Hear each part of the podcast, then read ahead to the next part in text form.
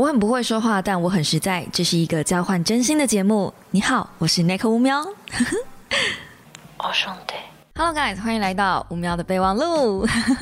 好的，这礼拜一为什么没有出现这一集节目呢？我跟你们说是有原因的，因为我今天刚刚上完热腾腾的线香师资证书课程，然后我想说，我上完课程之后，我再用 podcast 的方式来分享给大家我今天上课一整天的心得，就是最刚开始最血淋淋，然后我全部都还记得最新鲜的第一手资料，是不是很用心呢？在开始进行这个线香师资证书课程的分享之前呢，其实我有一些小小的。的心得感想，想先跟大家说，最近发生了好多好多事情，包括我去看了《气魂》的电影。那《气魂》我也想要在下一支 podcast 里面跟你们分享我看完这部电影的一些想法，跟我看到的一些视角。因为这部电影真的很棒，如果你还没有看过的话，我很推荐你戏院还没下档之前去看一下。那个电影的色调跟预告片把它搞得像鬼片一样，我真心觉得那我真的以为那是鬼片，就是光看预告片跟整个色调，干嘛一部电影明明好好的是悬。悬疑推理片一定要弄得整部电影都是蓝色调啦，干什么啦？然后导演又是拍那个红衣小女孩的，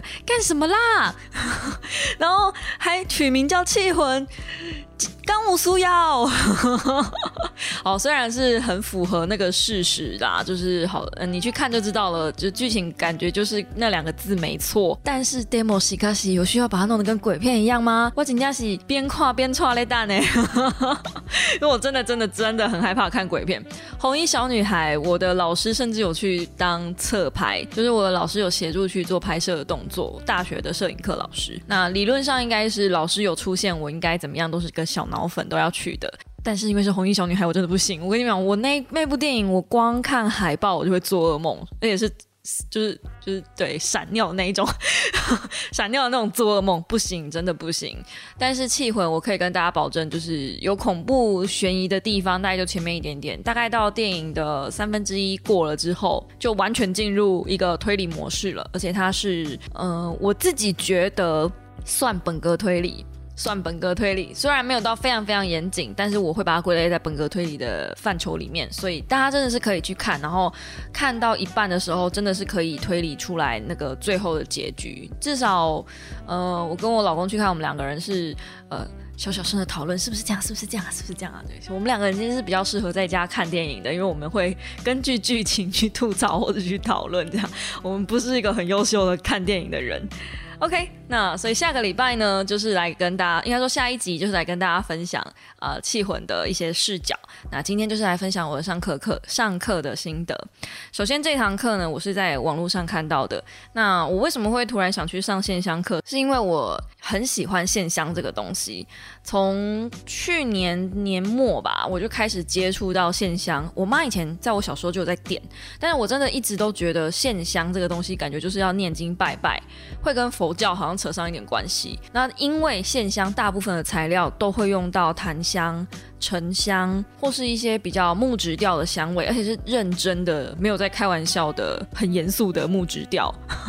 什么叫很严肃的木质调呢？就是里面完全不会掺任何一丝丝的花香，像是呃玉根皮呀、桑白皮呀，都是树皮，然后树枝，你们懂得，基本上就是燃烧一棵树，所以它。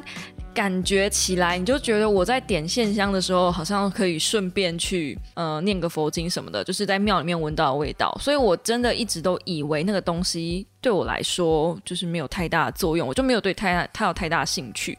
直到我大学的时候，自己一个人在外面住，真的是被耍掉。我不晓得你们信不信，但我大学的时候住到一间真的没有那么干净的房子，然后我每天晚上都是基本上都是被鬼压床，然后没有睡得好。我就我我就跟我妈讲这个问题，然后我跟我妈讲了一些我在学校里面遇到的事情，那我妈就买了一个檀香给我，然后很认真的从高雄杀上来到我房间里面静静嘞，台语就叫呃就是静一静啦，把那个房间就是用檀香，然后绕整个房间，让房间充满檀木香味啊。那天晚上我就真的很好睡，从此以后我就相信啊。空间里面一定是有能量场的，然后你一定要跟那个空间保持着一个正能量的概念。我知道听起来很玄，可能已经有人在开始翻白眼了。但是你们听我说，真的有这件事情，因为不信的人就是不信，这种事情就是信者恒信，不信者很不信。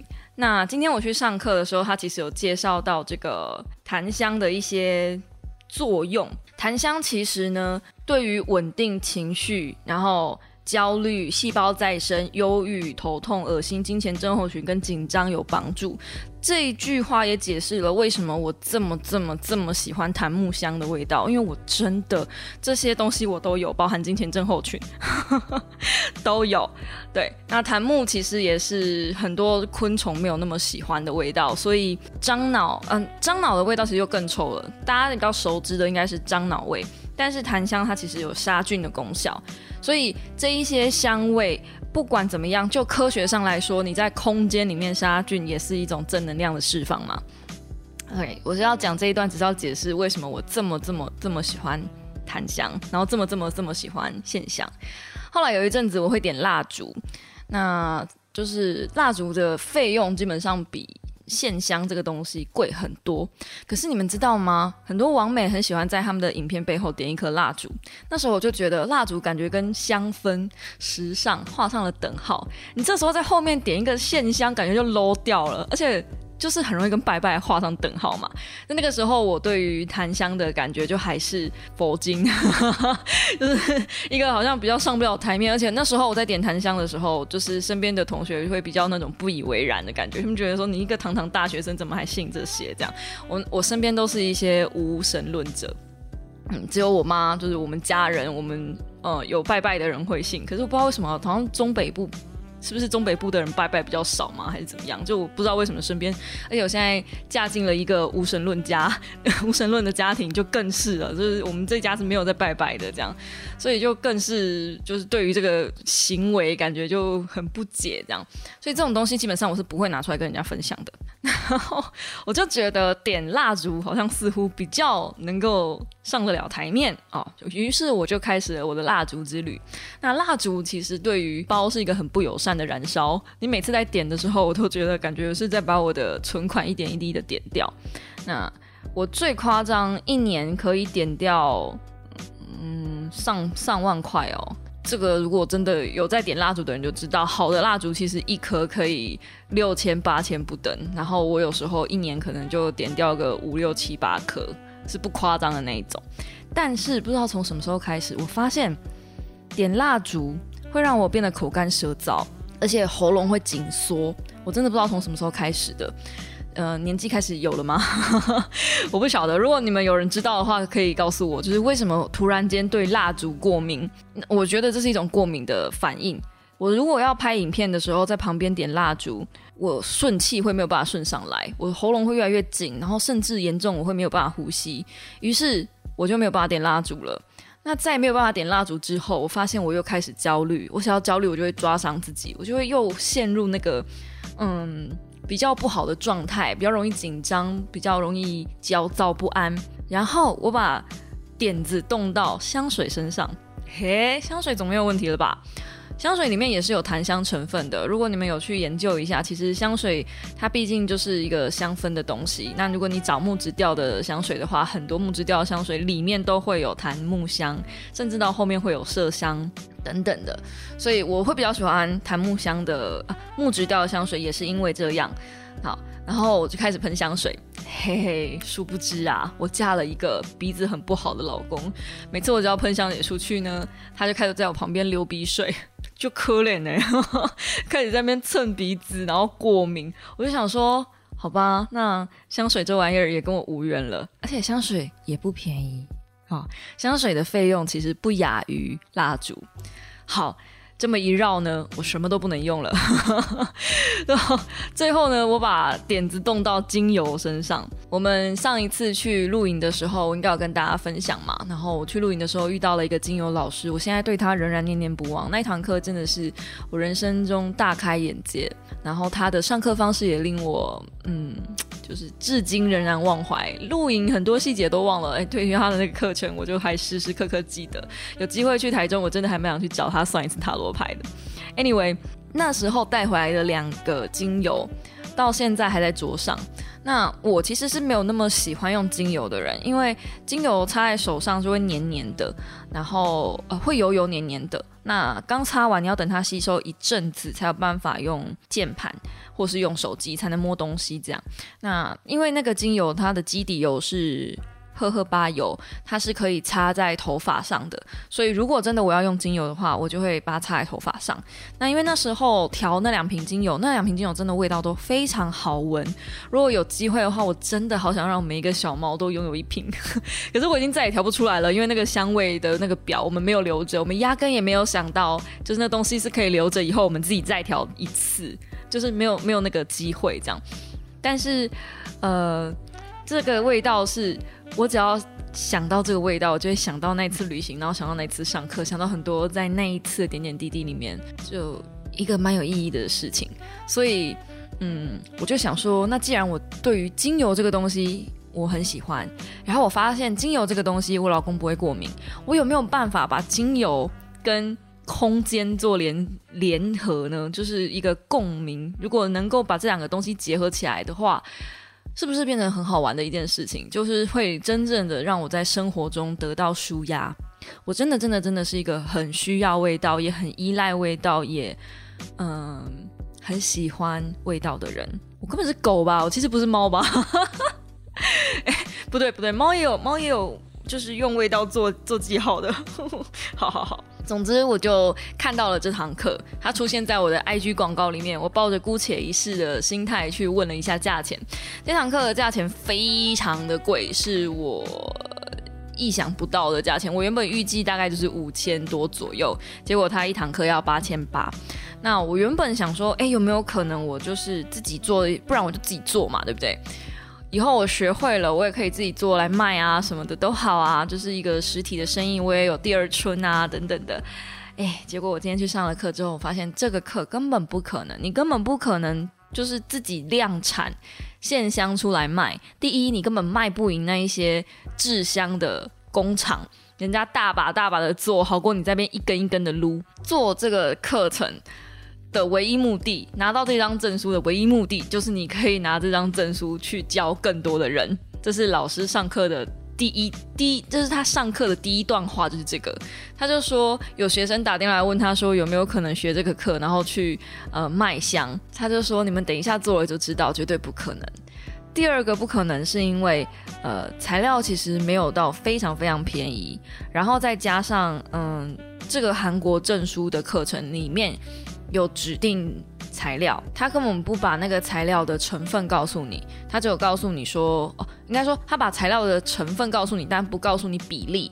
所以就算你学会了，你也要持续回去跟他们购买这个材料，不然你根本不知道这个香调出来的东西是什么。因为这些种种的因素，这堂课就变得没有那么的便宜，而且还有韩国的证书，他们。有一个很大的协会叫 KCCA，就是如果你有去上这类的东西，比如说蜡烛的课程也好，或者是嗯线香的课程也好，他们就像是一个老鼠会一样，就是 因为可以用老鼠会这么直接的字眼吗？就是一个一个集团一个企业，他们会呃要求他们的课程，他们的老师不可以开课低于多少钱。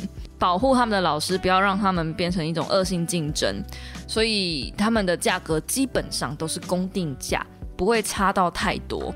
贵可以到非常贵啦，但是便宜绝对不会太便宜，所以他们都会有一个基本保障金额。那讲了这么多呢，就是要告诉大家，我花了八千八呢，其实没有到非常非常贵，因为这个八千八里面有包含八万韩元的证书申请费，所以其实大概就是个两千。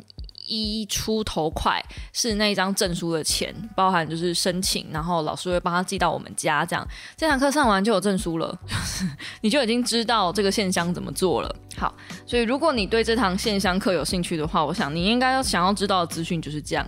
那课程内容呢？我觉得目前我上的这个老师还不错，就是幽默，然后健谈，嗯，长得非常漂亮，有一定的美感。那其他，嗯，你要问他什么，他基本上都会很直白的跟你说。然后他要准备他自己的教材，唯一的小缺点就是他真的就是照教材上面念，所以，呃，你也不用去大概记得老师在讲什么，就是就是对。那我今天去花，今天去上这堂课之后，我就发现，嗯，我果然就是一个只会点香不会做香的人。所以小猫们应该是不会拿到我做的香了。如果你们拿到我做的香的话，估计也点不起来。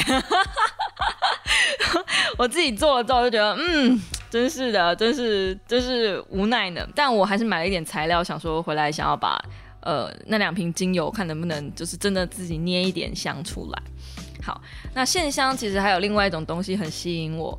线香大家想到的大概都是一根像拜拜香的那种东西，就是长长一根，然后庙里面拜拜那个东西嘛。那是线香一种没错啦，但是我们通常不会叫那个，就是我们那时候叫香而已嘛。对，那线香其实还有另外一种是，嗯，这要是纸做的，纸做的它会做成各种造型，比如说树叶啊，或者是羽毛啊。这堂课没有教这个，但是它也有一种线香是这样子的。那有另外一种香呢，它是呃做成锥状的，有点像小山丘那样子，然后。有两种点法，一种点法是直接让它点燃，它的香就会往上飘。那另外一种点法呢，是在它屁股戳一个洞，它的那个香就会从下面往下流，所以就会变成倒流香。我今天去学那堂课，花了这八千八，就是要去学这个倒流香怎么做。这个倒流香流出来的画面真的很疗愈。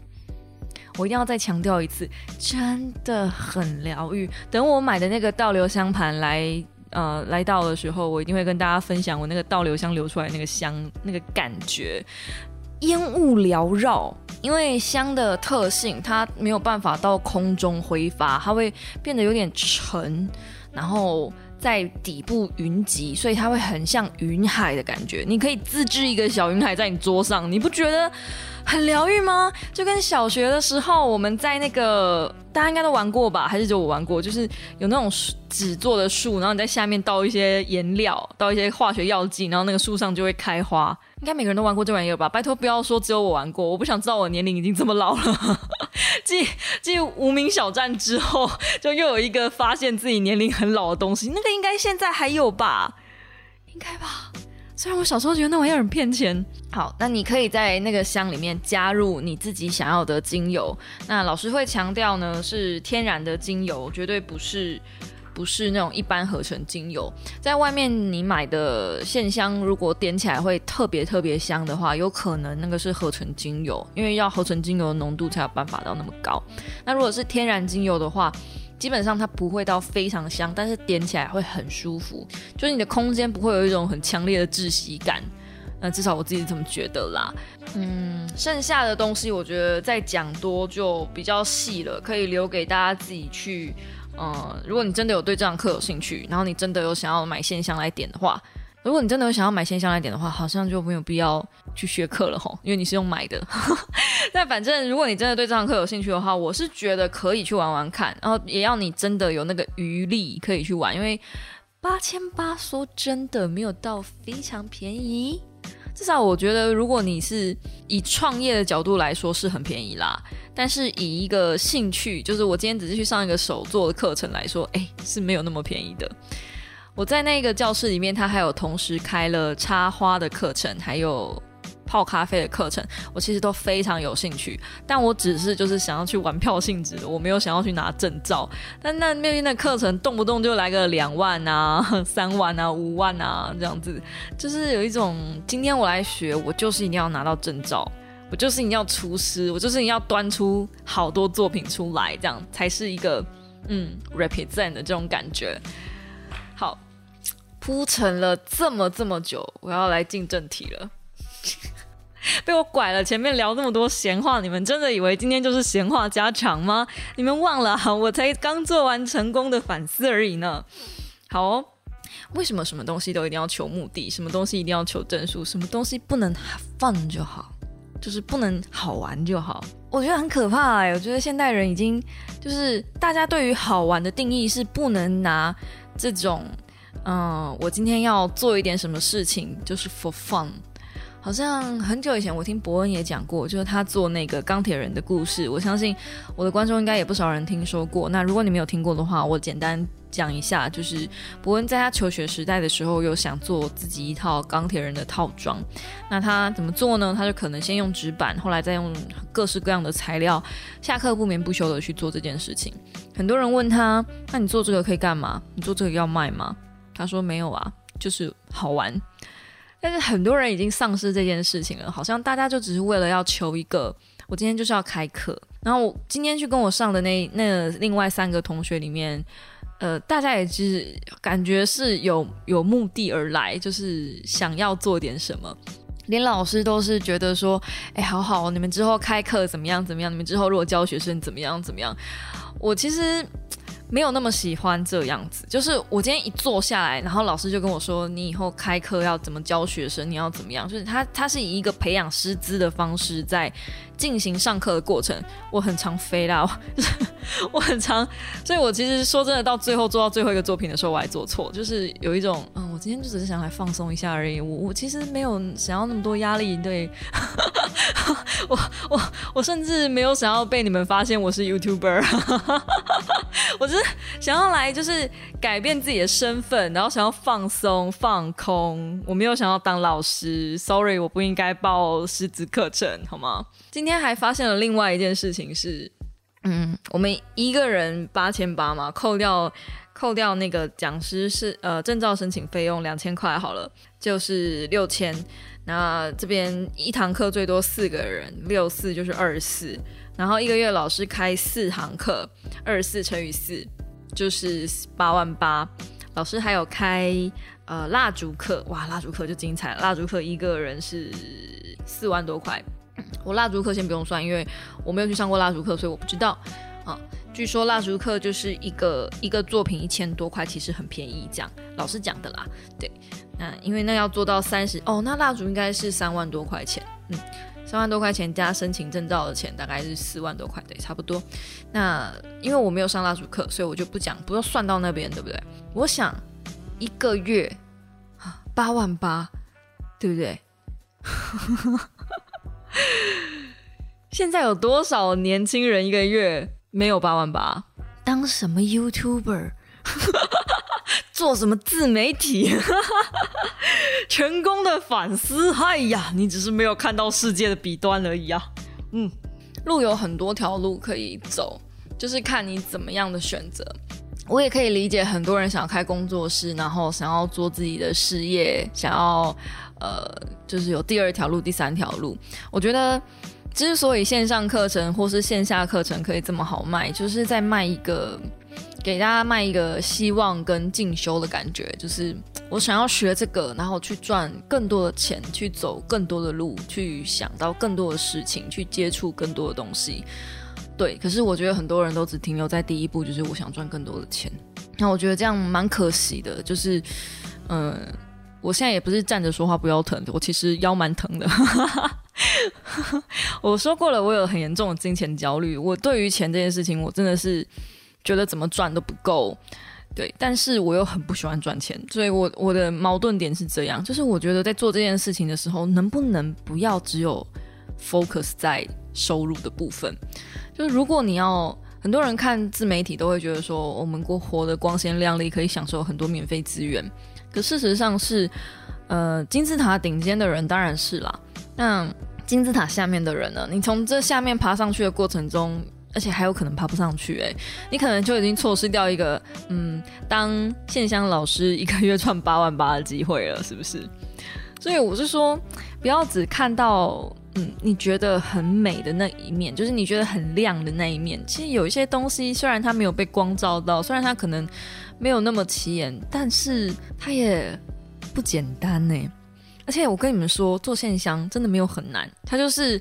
比例抓好，你学会算比例之后，你就把那些东西倒到袋子里，然后加水，然后开始搓揉，用力的搓揉。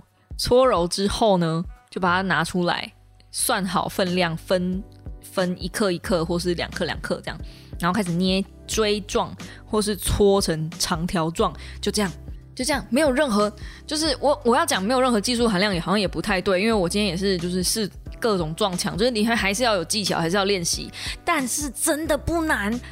不难，它比较难的地方是它很像家庭代工这样，你就要一直重复同样的东西。那这中间我其实还有做过很多其他的课程，就是我其实还蛮喜欢上这种手作课。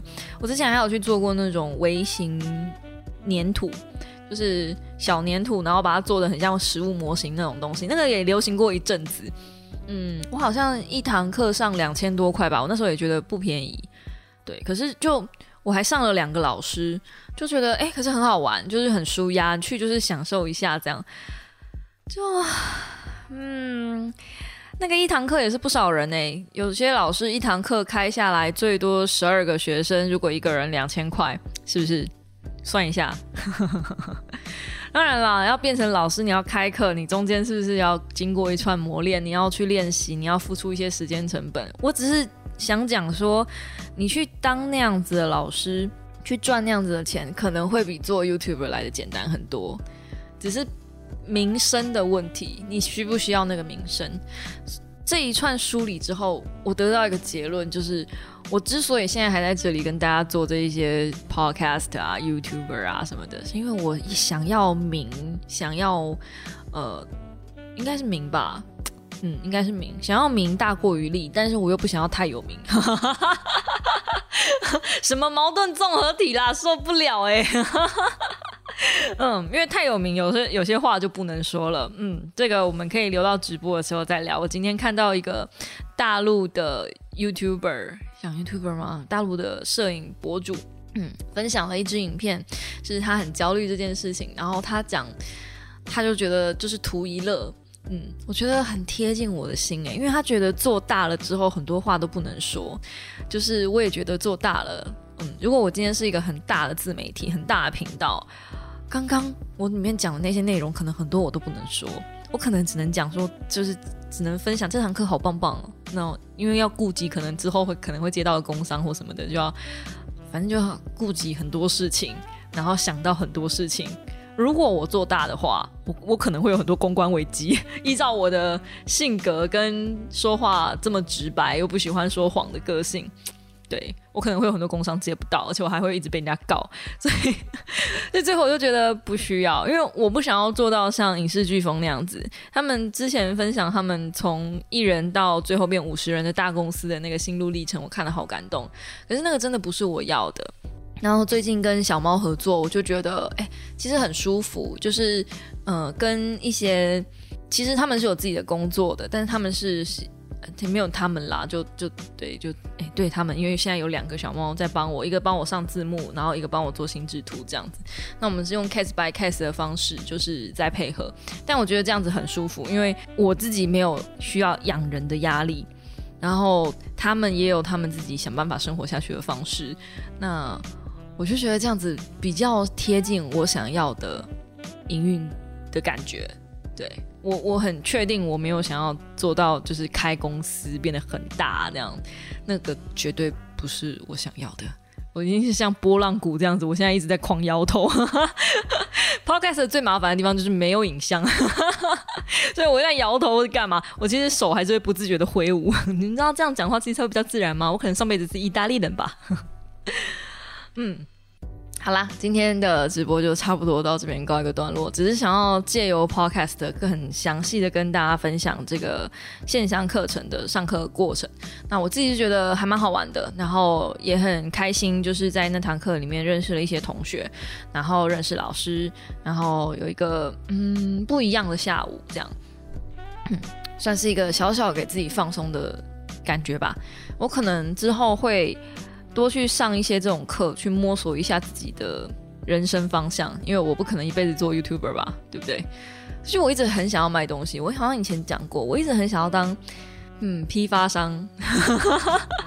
那个不叫批发商，那个叫什么啊？采购。对对对，嗯，负责采购进来，然后负责卖东西，这样子就是有一个自己的小小的店。但是要卖什么，我一直很不是知道自己的方向。可能是卖首饰，或者是我不知道卖书签、卖文具，我不知道。但反正人生还很长，我觉得我现在才三十三，嗯，我至少还有一半的路要走呢。不急着找答案，如果连我都不急了，你在急什么呢？我是 Nico 乌喵，谢谢你收听。如果喜欢我的 Podcast 的话，请用订阅代替。不是，如果喜欢我的 Podcast 的话，请用五星加连接。在 Apple Podcast 留下五星连接，呃，留下五星，嗯，不，我我不知道啦。Do whatever what you want。我们下一支 Podcast 时间再见喽，大家拜拜。